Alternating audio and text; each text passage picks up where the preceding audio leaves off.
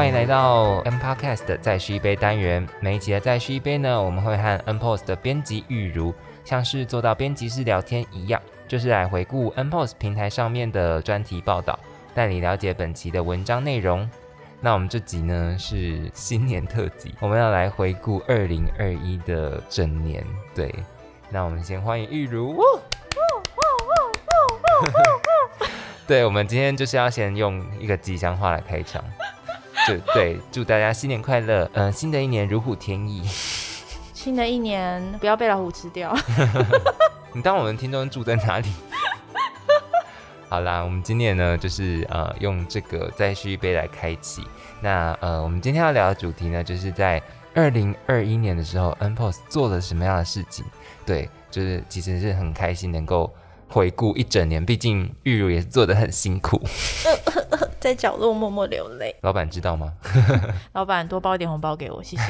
对对，快点许愿，快点许愿。好啊，我们就先让玉如来说一下，二零二一年 N Post 做了什么事情。哎嘿，N Post 做了什么事情呢？相信如果大家有在关注 N Post 的话，应该有发现到 N Post 在内容上面有稍稍做一点点不一样的转型。是什么样的转型呢？你有在看我们 N Post 的报道吗？有啊，有啊，忠实我头号粉丝哎，那个 Facebook 给我头上的粉丝哎，拜托，钻石对不对？对对对对对。好啦，如果真的有在关注的话，其实也会发现说，呃，N Post 呢，其实在二零二一年把很多的内容呢集中放在关注，就是 SDGs，就是联合国永续发展目标。对，我们用很多不同的方式去尝试去触及这个议题，让大家能够更认识，就是 SDGs 想要谈的东西。嗯嗯，其实是呃，如果就是大家有在工作的话，可能就会常常发现，因为公司都会有一个永续发展部门嘛。呀。对啊，对啊，然后做什么事情可能都需要有符合 SDGs 的某一项。对，就要告诉他说我们有符合哪几项哦。对啊，对啊，对啊。然后我发现这个议题学生还不太了解，可能跟朋友聊天的时候，他可能在实习，他就会说什么公司都在那边说什么 S 什么 S 的。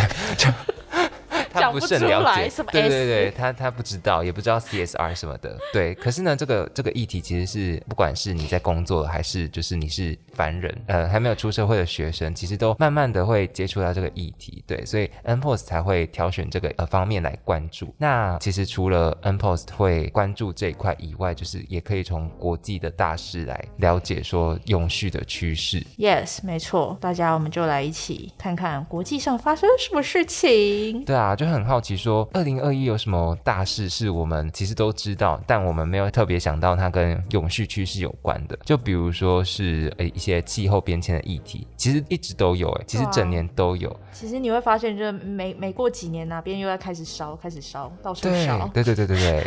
那去年就是比较大的一些气候灾难呢，可能就是美国西部啊，它就引发了三场大火，就整片森林烧起来，然后只是因为。天气太热而已，或者是加拿大有一次高温，快要到五十度就会夺人命的那种高温。加拿大不是在纬度很高的地方吗？对，可是它好像因为一些季风，然后带上一些可能很热很热的气流以后，它就哇，地科好好啊！对对对对对，其实不一定，我说的是对的。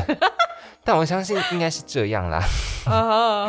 对啊，啊，除了这些高温以外，也会有一些呃，可能下雨很不规则，然后有一些太大的，就可能造成西欧啊、中国这些地区的一些呃，也会夺走人民的一些洪水。那除此之外，可能就是去年美国发生了一个国际大事，从政治带到一些气候议题上，就是总统换拜登以后呢，拜登就回归了巴黎协定气候协定。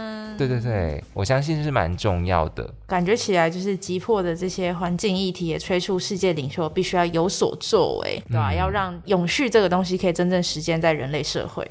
相信一些小岛型的国家呢，其实也慢慢感受到气候变迁对自己的威胁。像台湾，其实呃有蛮多地区，它可能呃比如说离岛啊，或者是一些中南部，就是它可能地势比较低。他就会可能上课的时候，老师就会跟你说，呃，几年过后呢，这边可能会淹水之类的。讲到已经无感，是不是？就大家有这个意识，可是可能呃日常生活当中还是会淡忘。但今年上半年就发生一件事情，我自己也蛮难忘的。中南部遇到了百年大旱。太久没有下雨啊，然后中部就限水两百多天，还有就是很多农业的损失什么的。其实从这些方面就可以感受得出来，这件事情其实对我们来说真的是很直接的影响到我们的一些呃效果。在那段时间也是疫情的期间嘛，然后也是在上半年的时候发生的。突如其来的疫情啊，让人类社会真是一切难上加难。没关系，我们其实呢，这之中也有一些转机。因为疫情，所以呢，出现一些旅游革命。可能之前的那种团客啊，或者是商务的旅行呢，就是大幅的减少，因为可能不能出国，或者是不能成群结队。所以呢，现在旅行渐渐往一个更有序的方式去发展。哎呦，有在看 N Pose 的报道哦。对对对，N Pose 是不是也有一块是在谈到永续旅游的呢？对，没错，其实就是去年的时候，有一段时间呢，我们的专题就是在做永续观光这件事情。那其实当初想要做这一条啊，其实是一个蛮踩线的议题。大家一定会好奇说，靠，N Pose 做这个干嘛？就是你当初是有这种感觉，为什么突然冒出观光这个议题呢？哎，对，就不知道旅游就是包含了什么才会跟永续有关。大家一定会觉得，嗯，要怎么联想？但其实那时候就想说，观光它只是一个切入的视角啦。只是希望能够让大家更有生活感的去置入永续这个议题，因为其实，在观光这一块领域里面呢，你会看到城乡发展的议题，还有很多其实，在地方的工作者，也很多是 NPO 的工作者啦，也是希望能够透过这些专题比较不一样的内容，去打开这些地方工作者的视野，啊，没错，嗯，那是不是 NPOS 有一些报道可以举例，有哪一些方面就是可能呃切中要害的去？评论了可能永续跟那个旅游的关系。嗯，其实就是呃，在整期的永续观光的专题里面啊，蛮把重点放在说，想告诉大家说，哎，的确，疫情这件事情呢，改变了大家旅游的形态。那其实改变旅游形态，也是在反映说，哎，人类的行为有在改变这件事情啦，会反映到很多的议题上面。比如说像是生态旅游，大家可能在旅游的想法上面比较不一样，会开始是关注环境，要怎么样对环境是好的。对，因为很多最常去那些观光景点啊，就是人变少了，环境也变好了，所以其实也是给大家一个新的机会去思考说，那之后如果疫情比较平复了，怎么样可以去兼顾这个生态跟旅游这件事情？对，然后还甚至是说从旅游的一些趋势去看，像是旅游市场呢，从大城市转到乡村，那这是怎么样去影响到城乡之间的发展？嗯还有甚至是说，当我们来到很多观光地呢，其实会关乎到说，哎，很多少数族群他们会被外来的。旅人是怎么样观看的？以防那个听众朋友可能不知道，刚刚讲到可能关于环境啊，关于人权啊，关于那些少数族群，还有城乡差距，都是包含在 SDGs 里面的会讨论到的范围。跟这个有关的，就跟永续有关。那好，刚刚玉如跟我们分享了，就是呃几篇关于永续旅游的报道内容嘛。可是呃，好像包含我刚刚回顾的一些国际大事啊，好像有一种感觉，就是说。永续跟我们的环境 是不是一定有关联？就是永续真的是碳排放吗？就是要环保吗？对啊，我也觉得，其实如果是最一般人只觉得说，哎，永续那感觉起来就是要环保啊。对，但其实，嗯，在这里也想要告诉大家说，就是永续关乎的是所有生命是要怎么样共好共存。所以当然谈的不只是环境，更重要是在环境里面的人。这些人怎么行动，所以当然会关照到整个社会中人的生存。对，这也是在永续发展中必须要被重视的。我们可以大啦啦，现在把联合国永续发展目标十七项摊出来看，里面确实有不少项目是跟人直接相关的。对，就像玉如所讲的，其实嗯，跟人相关的，然后嗯，要怎么让人类可能更更好的去生存，就是永续里面的一个更核心的概念，而不是只跟环境有关。对，那除此之外，就是刚刚提到了很多的国际新闻，就是好像只关注到气候方面，但其实呢，嗯，比如说说嗯，缅甸的军事政变呐。然后美军撤离阿富汗以后，那边就可能面临一个独裁统治的这种新闻的现象啊，或者是疫情的时候呢，就是在美国或者是欧洲的亚裔，就是亚洲人，他们可能就会饱受歧视，或者甚至呃，真的是。被抗议之类的，那这一些呢，其实跟人权有关的啊，都跟永续发展目标有关系。这也谈到说，大家会想要一直去问的问题，说，哎，那跟我们的关系是什么？对对对，就是为什么你会关注永续，或为什么我要关注永续？对，为什么我要关注永续？对啊，就是永续到底跟你是谁，然后你在社会上的是什么样的角色的关联是什么？就像我刚刚说的，可能为什么学生或者是为什么上班族需要去关注永续？细细去思考的话，其实会觉得说这些东西都是跟我们生活是蛮息息相关的，然后是直接反映在我们生活上面的。比如说像是 npose 在去年做的报道里面有蛮多是。大家可以看到这个相关性，比如说像是粮食危机这件事情，好了，嗯，你会想说粮食危机到底干我什么事情？那些非洲吃不饱的孩子们，说到就令人揪心，对，令人揪心。但揪心完之后，你会觉得那干我什么事？我每天还是吃的很多。哎，我刚刚吃了什么？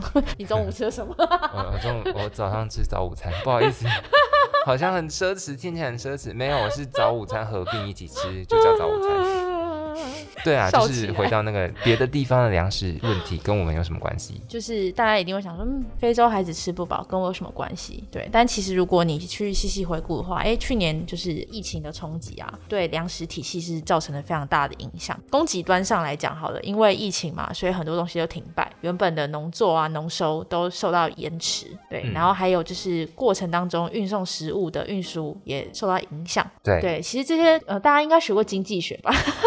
大家。哎，大家，对不起，没有大家 哦。有啦有啦，应该有些概念啊。对，有些概念。对，其实供给端受到影响的时候，就是物价就会浮动嘛。对。所以其实大家应该都有感吧？从去年开始，物价就一直涨啊。嗯。有没有吃的东西都是变贵？嗯嗯嗯。某种程度也是跟全球的粮食体系有关联。嗯。对，没错。然后，而且你在需求端里面，那些工作的人，不管是农夫，或者是从事运送啊什么之类的这些人。也是因为疫情导致失业，让他们也没有钱可以买食物。这些议题呢，都是直接冲击到人的生活。嗯，对对对，只是我们可能就比较有资源，所以我们没有那么大的感受。对，我们可能就是感受到，可能今天我们常吃的那一道菜涨了十块钱，就是少了一点小确幸，但不至于严重影响到我们的生存。对，可是有一天可能就会影响到我们的生存。对，粮食的议题直接与我们是非常相关的。还有啊，就是 NPO 其实去年有一期的专题也是在专门做海洋。大家也会觉得说海洋跟我有什么关系？对啊，我没就是嗯，可能去看看海。海洋跟南投人到底有什么关系？南投人出来说一下，你们觉得你们跟海洋有什么关系？可能就是日月潭吗？这样好像这样太坏。没有冒犯的意思。等下，日月潭是海吗？日月潭是湖吧？对啊，他硬要讲，好好笑哦。好啦，的确就是 n p o s 去年有一整期的专题都是在讲海洋的议题，有讲很多关于就是海洋现在正在面临什么样的问题，呃，人类社会是怎么应对。像是我们就有写到一篇是鲑鱼之乱，不知道大家还记不记得？哦，对对对，去年年初的时候那个鲑鱼之乱，大家都疯狂去改名，疯狂吃鲑鱼。但其实可能大家没有关注到，说，哎，吃鲑鱼这件事情可能也会对环境造成一些负担。嗯，对，所以其实就在这里想要细细去讲，说鲑鱼跟我们人的永续的生活是有什么关联。大家不要否认了，就是跟你们是非常相关的。对对，只是可能关注永续可能会让你过得更累，所以就不关注。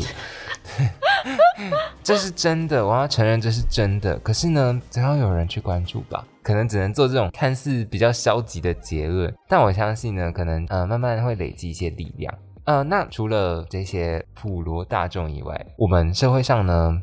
还有一些人，其实他们在做的事情，就是针对永续的这一方面，然后去做一些努力的，也就是我们公益界的工作者们。对，所以呢，在这边就是我们除了谈到永续，那也要去问一下，说公益界，因为毕竟 N Post 它本来就是一个公益媒体嘛。所以呢，是不是呃也可以关注一下，说公益界在二零二一年的时候面对到了什么样的议题？回顾去年 N Post 做的报道呢，如果大家有看的话，会发现说公益界发生的大事，我们定位就两件事情，第一个就是疫情嘛，疫情是最直接影响到可能在做社服直接服务的人，然后下半年发生就是。公益界的治安危机，捐款人各自外泄，对，影响到一些公益团体的捐款。哦，那要不要先从疫情开始谈？说疫情带给公益界的影响是什么？从疫情带给公益界什么影响这件事情，也会让我们重新思考说，哎，公益界是不是有些行动可以稍微的调整？比如说像是在这场疫情里面，我们会看到很多服务的症结点就会显现。哦，对啊，可能以前在做长照或是在做儿少工作的。对，可能因为疫情，所以受到了很多的阻碍，所以他们都要开始赶快的变通，对，让服务可以更顺畅。大家就会开始去思考一些新的方式。像 N Post 其实在去年报道里面就有去整理很多大家是怎么样思索不一样的出路。对于在做服务的团体来讲，连接资源这件事情就很重要，不管是在物质上面的连接，或是人力上面的连接，或者是金钱方面嗯的资源都很重要。对，所以其实就有几篇报道是在谈说，在疫情稍微平复之后。社服领域啊，或是公益界在做转型，可以朝什么样的方向前进？嗯，像是有系列报道，就是在讲说，借用不同领域的人的观点来看，就是社服界呢，还有公益界的人是怎么在网络上面论述的？对，那要怎么样做论述呢？能够更有效的打出去？因为其实，在疫情期间会看到网络上面社群的连接，那个能量是非常重要的，所以我们就还蛮特别，就是诶，去找不同的人来聊这件事情。所以他们的发现是，他们发现是吗？因为其实。其实找到的人都还蛮不同领域的，比如像是我们找了名为“变态”神父。嗯，对，然后还找了国际桥牌社的汪导，嗯，对，大家会一想到说，为什么要找这些人来看社福界？对，因为其实这些人他们很擅长在社群上面，就是号召影响力，嗯，对，那其实这都是社福领域人还蛮希望能够吸取的经验啦，就是发挥影响力这件事。对对对对对。所以其实就借用了他们不少的观点，然后去哎告诉大家说要怎么样可以说出自己的诉求。嗯嗯，就好像也是一个呃现在的媒体或者是。大众传播的一个趋势吧，就是越来越信赖一种就是 KOL 的模式。嗯嗯，对对对，就是他可能就是受关注，然后他自己本身关注的议题或者他的行动才会受关注这样子。嗯，那刚刚提到另外一个方面是下半年有一个突如其来的治安危机嘛？治安危机这件事情是不是其实真的还蛮严重的？那他要提醒了什么样的事情？嗯，对啊，其实。就是很突如其来的，捐款人各自外泄，不少捐款人被诈骗集团骗走了钱。对，那其实这对公益团体们的信用是非常伤害的。所以在捐款危机之外呢，因为大家会觉得公益界的数位转型啊，在意的是说要怎么样可能有效的募款哦，对，可以获得更多的资金之类的。对，但可能比较忽略就是，哎，那你们有好好的去看照自己这些捐款人的个资吗？嗯，对，因为各资像是这次外流出去，他被诈骗出来的那个钱是非常非常多的啦，而且捐款人又是公益团体们很重要的一个资产。所以也是让公益团体有个机会呢，去思考说，治安这件事情上面，他们可以怎么应对？对，那其实治安带出来更大背后议题，就是公益团体们的数位转型的问题。嗯，怎么说？因为现在如果有关注到各自外泄这件事情的话，会知道说，其实现在很多的公益界在使用的数位服务是采用协作的方式。哦，对，数位协作的方式是会找很多不同的资讯的合作厂商一起来建构一个资讯服务。对，那在这时候呢，很重要的是。说公益团体整体的数位决策思维，就是哎，他们要怎么样去寻找好的服务？然后去有效的沟通，建构一个好的协作模式，让资讯管理更有效率，让这些资讯的服务能够是对公益团体在做的事情是有帮助的。嗯嗯，对，这些都可以让公益团体去思考这些。就是简而言之，可能一开始那个治安问题会发生，可能代表公益团体跟他们的协作方，也就是提供治安技术或者是服务的单位，他们可能有一些认知的落差，或者是可能没有协调好吗？以至于产生了一些。漏洞，然后让那个骇客可能有机可乘之类的。嗯，更重要是，很多时候在谈数位转型，要先有一个对资讯的概念，概念，你要有个 sense。嗯，对，没错，你要有个 sense。但是其实现况下是，因为大家也知道，公益团体啊，要忙的事情很多，他可能要做服务，他可能又要弄募款、捐款，就是有点像多头马车，可能没有办法去建构数位的思维。嗯，对对对，对，因为这东西也是需要慢慢花时间建构的。嗯，可能就是嗯，他们也不会特别有余力去招募某一批人才来做。对，而且也碍于就是成本啊，经费有限，经费有限，对吧？所以其实 NPOS 去年在治安专题里面就有提供了不少是工具性质的报道，对，让公益界的工作者们呢能够理解到说，在这个数位转型的时代之下，他们要去怎么样建构他们的数位还有就是资讯安全的思维。嗯，了解了解，就是都是其实还蛮实际面，大家需要考。量的事情，好，那关注完公益界的两个很大的二零二一发生的事情的主轴，就是可能疫情带来的冲击，以及数位转型到后来可能产生出的治安危机，这两件事情呢，都就是 NPOs 有非常深入的报道。那截至目前，我们也谈到 NPOs 在永续议题上面以及公益领域上面做的很多多元的报道，真的很好奇，说编辑台这边的一些关注度吗？对对对对，就是很很想了解说，到底大家关注的议题是什么？对，所以玉如是不是有帮我们整理说，二零二一年的一些年度排行、年度的报道排行？就或者是一些热门的话题，想知道吗？没错，没错，麻烦你不要卖关子。好啦，我们的读者好像也偏重口味，重口味哦，当 Kobe 啊，好啦，没有了，自己乱下定位。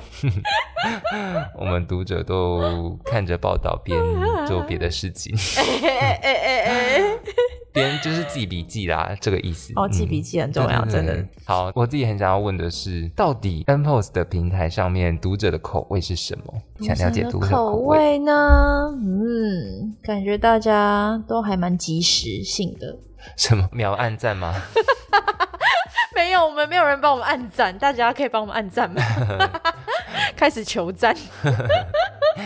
他可能看过啊，看过，然后就是可能没有按赞，因为大家都太急于点进去看报道。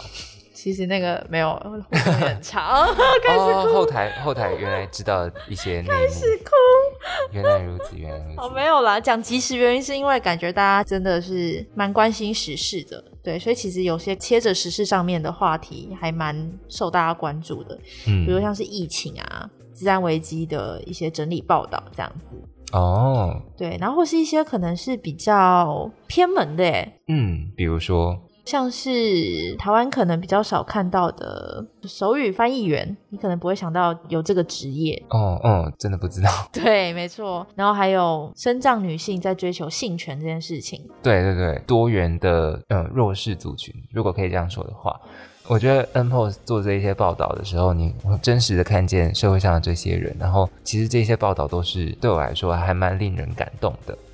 好，那接下来呢，就可能最后进行一个比较有趣的部分，就可能要回顾一下这几篇报道，就可能呃玉如帮我们选出了很多报道嘛，可是里面挑出了五个最想要让玉如来分享，就是首先是流量最高，当然流量最高就是震撼公益界的自然爆弹。捐款人各自外泄事件的追踪报道，对，它是荣登去年一整年就是哎大家关注度最高的一篇报道。对，其实也显见就是大家其实都还蛮关心时事的。那篇就是最终报道，就是完整的写出了就是哎捐款人各自外泄的事件到底脉络是什么？对，细说从头，把整件事情完整清楚的告诉大家。嗯，了解了解。那看来大家还是有在关注这件事情的。接下来可能就是最喜欢你自己最喜欢的一篇，麻烦你选。自己最喜欢吗？编辑私心最喜欢应该是教育路途上没有谁帮谁，而是陪伴彼此。寸苗教育发展协会理事长 Coco 老师谈教育陪伴，其实这篇就是还蛮让我自己私心觉得还蛮感动的，因为其实，在谈教育这个议题啊，大家都会蛮忽略教育陪伴这件事情的。嗯，那其实教育陪伴这件事情也真的很难做得到。在跟 Coco 老师聊的过程中呢，会了解到他们在做的事情就是很扎实的陪伴，不管是陪伴孩子啊，还是陪伴学校、陪伴家长，甚至是陪伴自己，就是一个嗯让我觉得很感动的过程。嗯，真棒。真棒！主持人的回馈很烂呢，你不是也在现场吗？你不能给出一些好的回馈吗？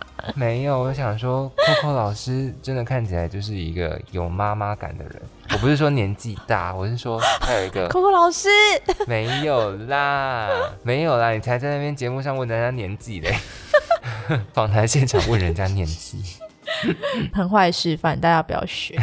但就是我的意思是，他很有那种照护者的。风范，嗯嗯嗯嗯，对，就是很直接，然后也很温暖，对啊，所以我觉得跟 Coco 老师聊陪伴这件事情真的很有感。对对，那一个最难做的，最难的吗？什么都很难，好不好？我们不要假装有罪这件事情，什么都很难，什么都很难。他其实是几度就是写好辞职信，哎，好难过哦哦哦哦哦。好啦，我觉得最难的应该就是在做永续观光的题材吧，因为正如我在刚开始在节目最一开始谈的，就是观光这件事情它很踩线，就是 N P O S 到底为什么要谈这件事情？对，所以其实我觉得最难就是永续观光相关的题材啦。对，但也是很尽力的，就是想要透过一些切入点，让大家去深刻的体会到说，其实观光这件事情跟呃可以是一个谈永续很好的切入点。有一篇报道，就是地方创生教母陈美玲走遍台湾，寻地方永续之路。大家所认识全国发会主委我们的美玲姐，想要透过她实际踏查地方的成果，借由名人的眼睛去看说创新的一些案例。对，那其实创新这件事情也是公益界近几年会一直想要关注、想要发展的方向。对，创新这件事情，所以其实也是给公益界的工作者们一个蛮好借鉴的思考的点吧。哦，有一个方向。嗯嗯，好。那刚刚其实讲过感动了，除了 Coco 老师以外，有让你最感动的吗？感动。没错，寇老师已经很让我感动 好。另外感动也是在做教育的时候，教育真的是一个让人泪流满面的主题耶。另外感动，我觉得就是专访远山呼唤林子君，对，在谈他们在尼泊尔做的长期教育的事情。呃，子君他们在做的事情就是在发展中国家做长期教育，在海外做这些服务的团队非常多。在这里面就是想告诉大家说，嗯，他们不只是年轻，不只是创新，也想要告诉大家他们突出特别的地方是什么。对，所以其实，在里面就谈了很多他们对于长期教育的观点是什么。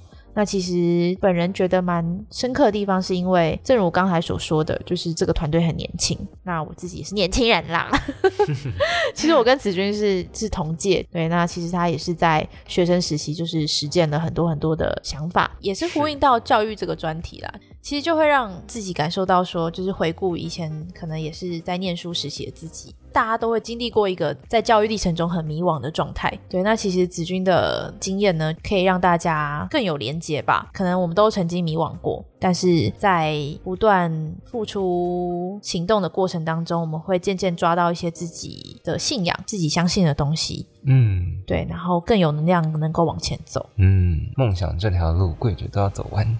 哇，京剧京剧。对，刚刚听到了玉茹就是即将干枯，不要不要，快要被那个工作的压力呃消磨掉的，他的柔软的心脏呢，又展现出他柔软的一面了。哇，对，那最后也是在一个柔软的收尾，让你觉得最疗愈的一个题材是什么呢？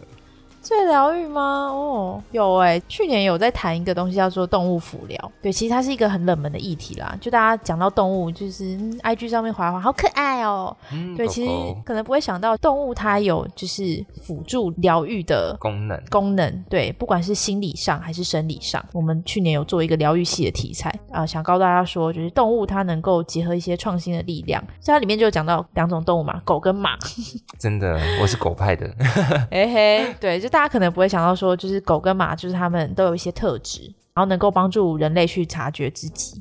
对，所以其实运用动物在心理上还有生理上面的层面，其实都可以有一些有一些改变，跟就是心理的疗愈。对，心灵疗愈。对，这真的是一个蛮创新的观点，因为其实台湾跟欧洲看动物的方式其实不太一样。对对对，对，这个题材里面有去谈到这一块，就我们是怎么人类是怎么看待动物的。这篇报道里面可能会谈到，它动物也可以作为一种陪伴者，或它就是一个陪伴工作的存在。没错，对对，跟人其实是可以平等。好，那呃，来收个尾。我们刚刚回顾了二零二一整年嘛，从去年到今年，你会不会有一些就是遗憾的地方？然后想要继续发挥影响力啊，或者是你自己有想要做的一些继续延伸的专题？遗憾，哎。没有，开始演戏演起来。遗憾的地方吗？我觉得可能是治安危机这件事情。哎，因为我觉得治安危机这件事情刚爆发的时候，其实还蛮引人关注的。其实后来发觉到，其实大家没有那么在意这件事情。对，因为其实它是一个蛮蛮庞大的议题。对，它可以就是衍生出来探讨的面向很多，然后也是值得大家去注意的。嗯，对，因为就像大家所知道，就是治安危机这件事情，你没有碰到，你不会感受到痛。嗯，对你感受不到痛，你就不会想要去。关心这件事情。报道上面的声量其实看得出来，对，就是那个那个波澜有越来越小，越来越小，对。但其实这件事情应该要发挥更大的影响力。原来如此，对啊，没错。所以如果不知道，可能读者会希望用什么样的角度去了解这件事情吧。嗯嗯嗯。但说不定他会酝酿出一些意想不到的。我们都在播撒一些种子到大家的心中。希望他在哪一天可以在大家心中发芽。拜托，那时候发芽的时候要想起 N Post 哦。我们就像那个大花咸丰草干掉的种子，然后会粘在你的某一件外套或裤子上面，就是会随着你到某个地方。这样会讲起来太卑微吗？不会，我觉得还蛮美的形容哎。就紧抓着你不放。好，那就是希望玉如可以心想事成，就是让这个自然事件继续的以种子的形式在某处发芽，对，或者是其他议题也是啦，对。那我们今天就是整理了 e 在去年的一些成果，然后呃，也就是带大家回顾了其中。嗯嗯，其实是呃数据反映出来的，大家认为很重要的议题，可能回归到呃一开始谈的就是一些国际议题的方面，就是可能这些东西呢也可以帮助大家国际化一点，就是 你是嫌大家不够国际化，是不是？嗯嗯，没有没有，我没有这个意思，只是说台湾也有这些方面，这些报道也有让我们看见这件事情，就是这些报道不只是关于台湾，也是关于国际的事情。那不是关于国际，关于全人类。对对，哇，我们怎么这么伟大？SDGs 就是另类的世界大战啦，世界大战开打喽，开打喽！只是不会有战争，对，不会有战争是。对，好，那最后玉如没有什么话想要跟大家讲。好，我就是希望新的一年大家还是可以持续关注 N Post 做的内容。对，那我们也会持续推出新的东西，也请大家拭目以待。这样子。嗯，好，那就是非常积极正面，带给大家在过年前正能量、愉快心情。没错，哈，那我们接下来 N Podcast 也会继续推出一些新的内容，也请大家多多指教了。耶，还是你要跟我说这是最后一集了，没了。有可能我们要关台了，不 要，我会失业。好啦，那我们就先收尾到这里吧，大家新年快乐喽！新年快乐，耶耶！谢谢收听，想关注更多社会创新与社会公益，请上网搜寻 N Post 公益交流站。如果你喜欢我们的内容，也请继续追踪 N Podcast 的动态，支持我们哦。